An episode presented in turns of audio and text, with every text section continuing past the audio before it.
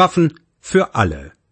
Die US-amerikanische National Rifle Association verteidigt ihr Anliegen mit miesen Tricks und aberwitzigen Argumenten. Von Deborah Friedel Vor 20 Jahren wusste die National Rifle Association noch nicht, wie sie nach einer Massenschießerei reagieren sollte. Mittlerweile beherrscht sie das Protokoll aus dem FF. An Anlässen war ja auch kein Mangel. Erste NAA-Regel Mund halten, Veranstaltungen und Interviews absagen, keine Reaktionen auf Twitter und Facebook. Zweite Regel Wenn der Druck zunimmt, erklärt man, jetzt ist die Zeit des Trauerns nicht für Parteipolitik. Oder die Anti-Waffen-Fanatiker beuten diese Tragödie aus, um ihr Anti-Freiheitsprogramm durchzusetzen. Zugleich bearbeiten die Spendeneintreiber der NAA sämtliche fünf Millionen Mitglieder mit der Botschaft, diesmal wird's ernst. Jetzt nehmen euch die Liberalen eure Waffen weg. Also spendet, was immer ihr entbehren könnt, dem sichersten Hort der Freiheit, sprich der NAA. Die Mitglieder wiederum sind längst dabei, ihre Kongressabgeordneten anzurufen und aufzufordern, dass sie die Freiheit, eine Waffe zu tragen, mit allen Mitteln verteidigen. Umfragen zufolge sind 60 Prozent der US-Bevölkerung für strengere Waffengesetze. Aber die meisten Anrufer im Kongress gehören nicht zu dieser Mehrheit.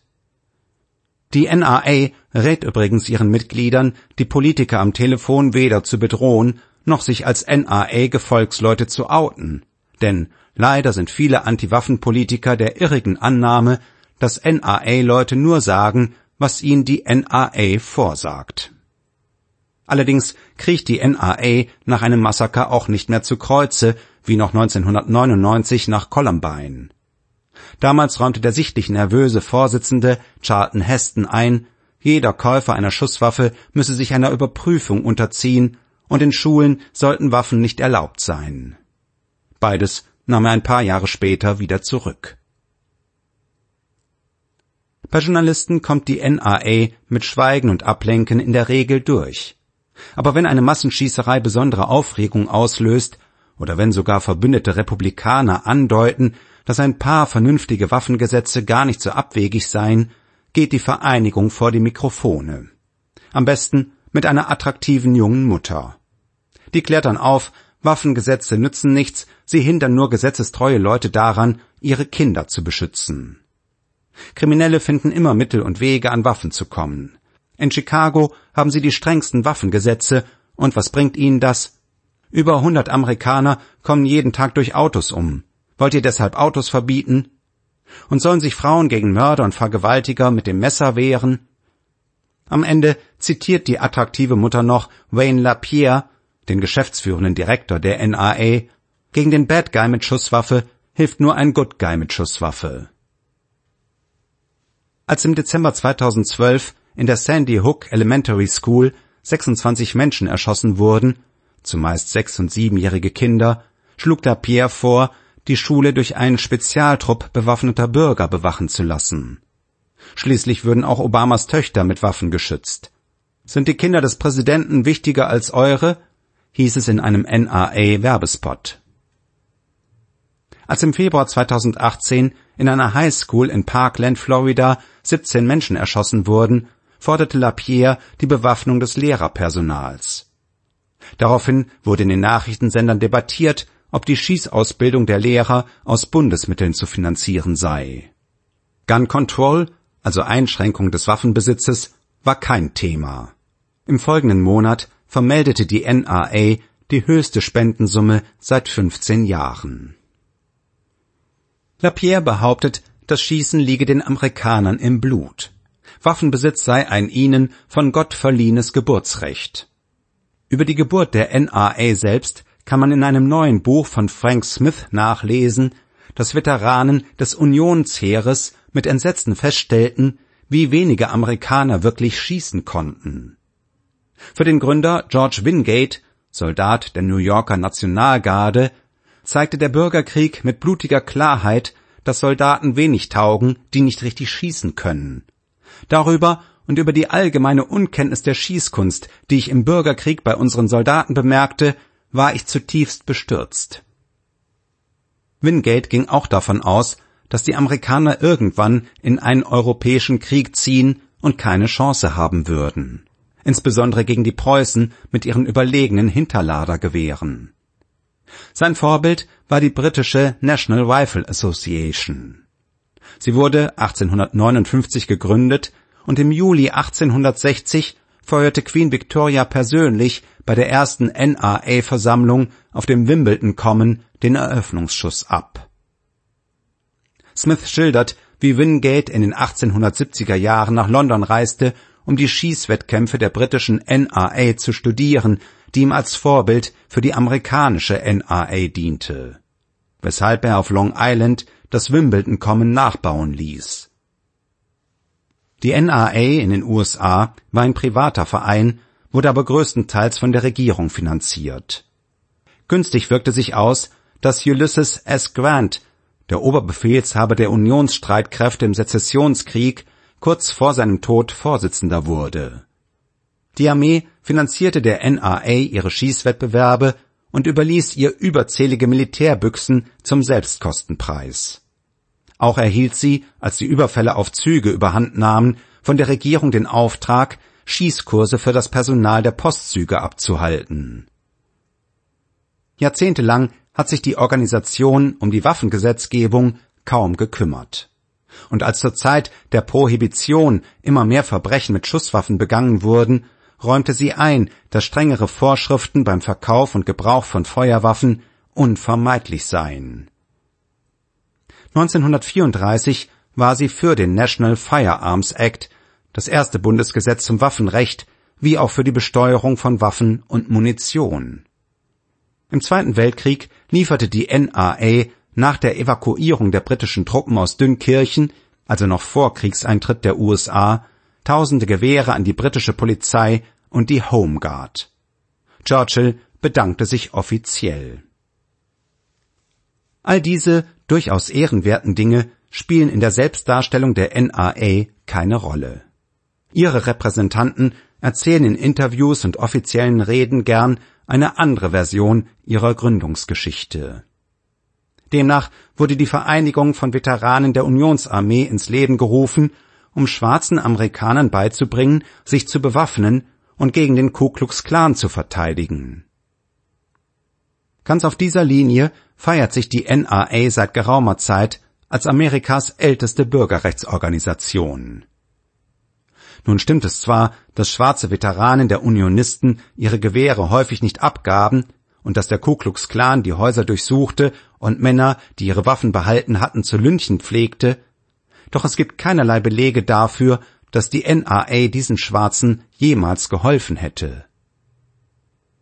Seit manche Mitglieder auf gewisse Gemeinsamkeiten mit der White Power Bewegung hingewiesen haben, entdeckt die NRA-Spitze die rassistische Geschichte der Waffengesetzgebung. Rassistische Polizisten verweigerten Schwarzen einen Waffenschein. Gesetze, die das offene Tragen von Waffen erlaubten, Open Carry, wurden flugs revidiert, nachdem die Black Panther mit geladenen Gewehren durch Regierungsviertel marschiert waren. Die NRA setzt auch alles daran, Martin Luther King zu vereinnahmen dass dem prominentesten Anwalt der Gewaltlosigkeit der USA in Alabama ein Waffenschein verweigert wurde, macht ihn nachträglich zum Opfer der Waffengesetze. Hätte der Good Guy nur selbst ein Schießwerkzeug gehabt, als ihn die tödliche Kugel aus einer Remington Modell 760 Game Master traf. Die Ermordung John F. Kennedys ist eine härtere Nuss. Denn am 22. November 1963 fehlt es in der Wagenkolonne des Präsidenten nicht an bewaffneten Good Guys. Und Lee Harvey Oswald hatte sein billiges Carcano-Gewehr nach dem Studium der Anzeigenseiten im NRA-Monatsmagazin American Rifleman per Post geordert. Nach dem Attentat plädierte der damalige NRA-Geschäftsführer Franklin Orth für die Einschränkung von Waffenverkäufen über Versand. Er opponierte auch nicht groß gegen den Gun Control Act von 1968, das den Privathandel über die einzelstaatlichen Grenzen hinweg ebenso untersagte wie Verkäufe an Jugendliche, verurteilte Straftäter und gesetzlich für unzurechnungsfähig erklärte Individuen. Präsident Lyndon B. Johnson hatte weit strengere Beschränkungen gewollt, aber auch das verwässerte Gesetz brachte die NRA-Hardliner in Rage, die prompt das Verbot zwischenstaatlicher Verkäufe zu Fall brachten. Ein Vorstandsmitglied namens Neil Knox machte für die Ermordung Kennedys gar kommunistische Gun-Control-Aktivisten verantwortlich, die Amerika entwaffnen wollten. Damals gab es in dem Verband zwei Gruppen. Die Jäger und Sportschützen interessierten sich vornehmlich für die Sicherheit im Umgang mit Schusswaffen und für Umweltfragen. Sie wollten die NRA-Zentrale nach Colorado Springs verlegen, während die Mitglieder, die Waffen zur Selbstverteidigung besaßen, in Washington bleiben wollten. Welche Fraktion gewann, ist bekannt. Johnson hat der NRA stets vorgeworfen, die Schaffung eines nationalen Waffenregisters verhindert zu haben. Die machte seine Vorschläge als irrational und gefühlsduselig nieder. Angesichts der steigenden Kriminalitätsrate dienten Schusswaffen dem Selbstschutz. Ihre obligatorische Registrierung sei unamerikanisch. Denn die Registrierung von Waffen ist für die NRA der erste Schritt zu ihrer Beschlagnahmung. Als Ben Carson 2016 Präsidentschaftskandidat der Republikaner werden wollte, argumentierte er gegen Waffenkontrolle sogar mit dem Holocaust. Die deutschen Juden hätten sich, wenn man ihnen ihre Waffen gelassen hätte, erfolgreich gegen die Nazis wehren können. Damals dachte ich, typisch Ben Carson. Irrtum. Es ist typisch NRA.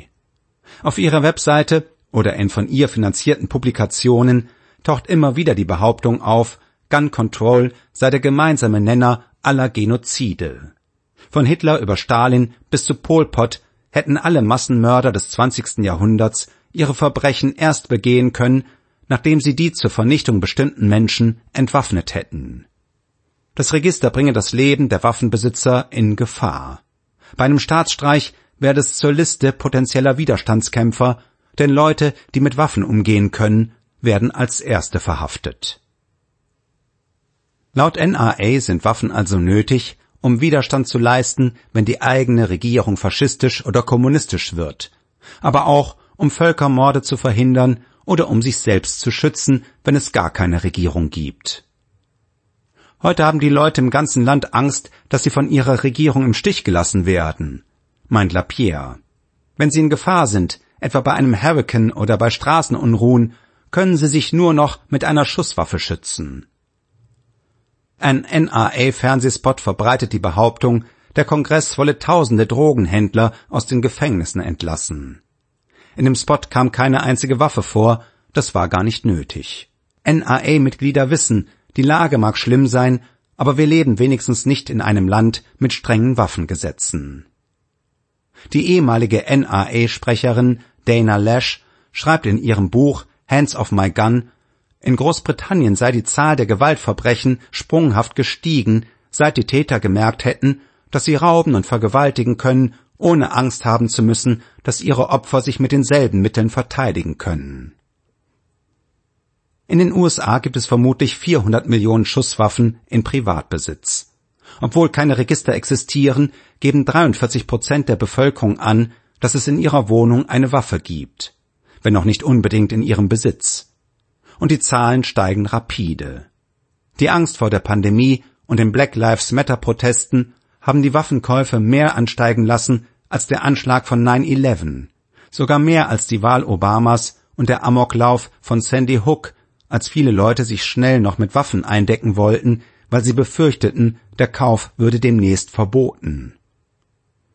Obwohl die Gesetzgebung der Einzelstaaten uneinheitlich und lückenhaft bleibt, ist die Bundespolizei FBI bei jedem Kauf einer Waffe von einem lizenzierten Händler zur Überprüfung verpflichtet, die allerdings nur ein paar Minuten dauert. Im Jahr 2019 gab es insgesamt 28,4 Millionen Checks. 2020 waren es bis Ende August schon 25,9 Millionen. Und die Weihnachtseinkäufe stehen noch bevor. Im Januar und Februar 2020 erwarben US-Bürger pro Tag 80 bis 100.000 Waffen. Als Trump im März den nationalen Notstand ausrief, sprang die Zahl auf 176.000 und als Ende Mai George Floyd getötet wurde, legte sie noch einmal zu. Smith Wesson, der größte Produzent von Handfeuerwaffen, hatte das beste Geschäftsquartal aller Zeiten und die Waffenläden meldeten Lieferengpässe bei der Munition. Zu Recht hält sich die NRA ein Teil dieses Rekordes zugute. Mit ihrer Lobbyarbeit und durch gerichtliche Klagen setzte sie durch, dass Waffenläden als systemrelevant eingestuft und damit von Lockdowns ausgenommen wurden. Denn was könnte systemrelevanter sein als der Selbstschutz der Bürgerinnen und Bürger? Gegen diese Regelung setzte sich der Gouverneur von New York, Andrew Cuomo, juristisch erfolgreich zur Wehr. Andere demokratische Gouverneure kuschten. Für die Demokraten kann es von Vorteil sein, von der NRA attackiert zu werden, weil das ihre Glaubwürdigkeit, zumindest bei linken Wählern, erhöht. Aber auch bei den Republikanern gibt es Politiker, die auf eine Unterstützung durch die NRA keinen Wert legen. Das galt etwa für George W. Bush, der die Stimmen von Frauen aus der Mittelschicht nicht verlieren wollte. Dabei sind die Summen, mit denen die NRA bestimmte Politiker direkt unterstützt, relativ bescheiden.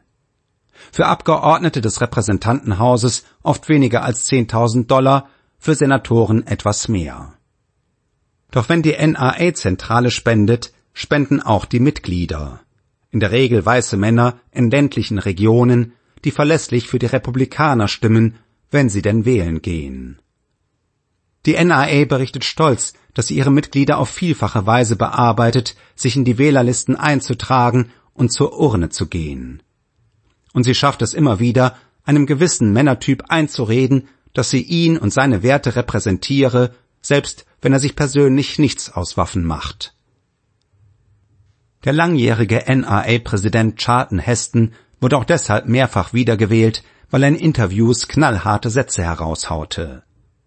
Der Himmel stehe ihm bei, dem gottesfürchtigen, gesetzestreuen, weißen, bürgerlichen, protestantischen oder gar evangelikalen Christen im mittleren Westen oder im Süden oder gar auf dem flachen Land, dem offen oder gar bekennenden Heterosexuellen, der eine Waffe besitzt oder schlimmer noch ein NAA-Mitglied ist oder am allerschlimmsten ein männlicher, ehrlicher Malocher.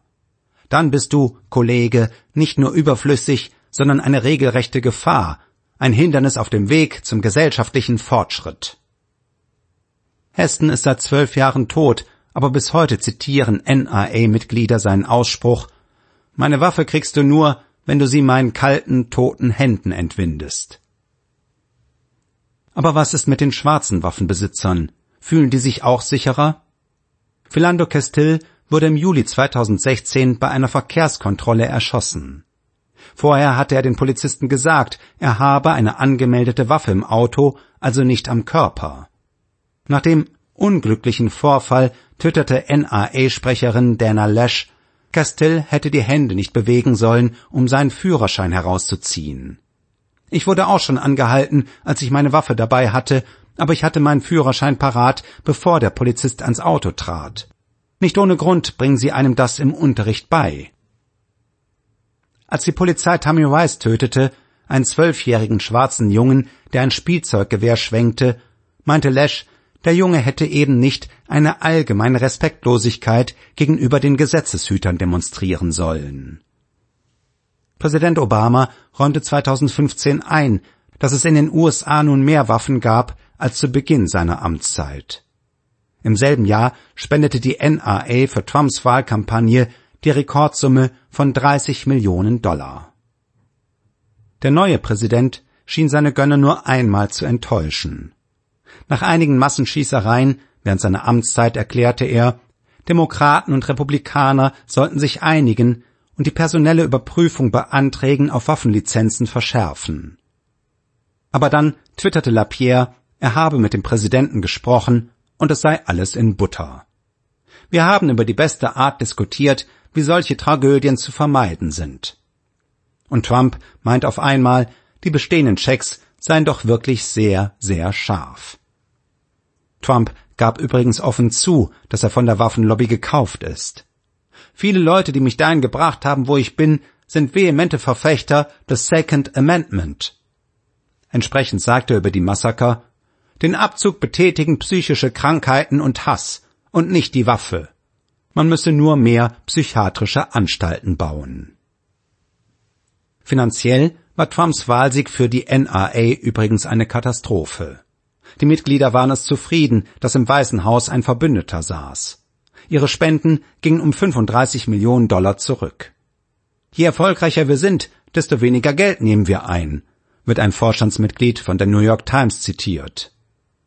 Die NRA musste Leute entlassen und wurde zunehmend von den Großspenden der Waffenindustrie abhängig, die mindestens 60 Prozent ihrer Einnahmen ausmachen.